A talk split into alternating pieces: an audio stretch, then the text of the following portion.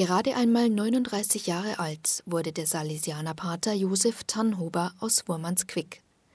Sein beeindruckendes missionarisches Leben wurde 1920 tragisch beendet. Von einem Landarbeiter wurde er in Palmeiras, Brasilien, ermordet. Das Buch schildert auf eindrucksvolle Weise sein Leben, meint Bischof Stefan Oster, der das Werk präsentiert hat. Zunächst, er ist ein Salesianer Don Boscos, also mein Mitbruder, und er ist zweitens ein Mann aus unserem Bistum. Und er war einer, der als ganz junger Mann schon erkannt hat, dass Gott ihn ruft. Und das hat er dann als Märtyrer mit seinem ganzen Leben bezeugt. Er ist ein Märtyrer aus unserem Bistum und ein Ordensmann meines Ordens. Du bereitest dich auf das Martyrium vor. Den Buchtitel hätte Autor Pater Josef Grünner nicht passender wählen können.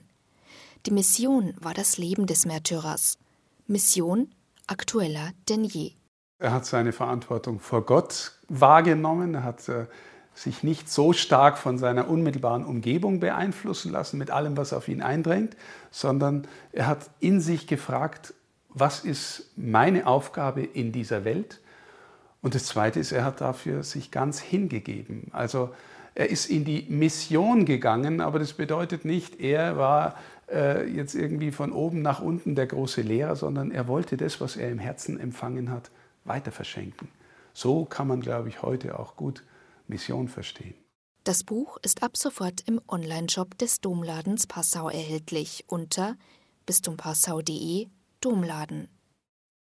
Stefanie Hintermeier, katholische Redaktion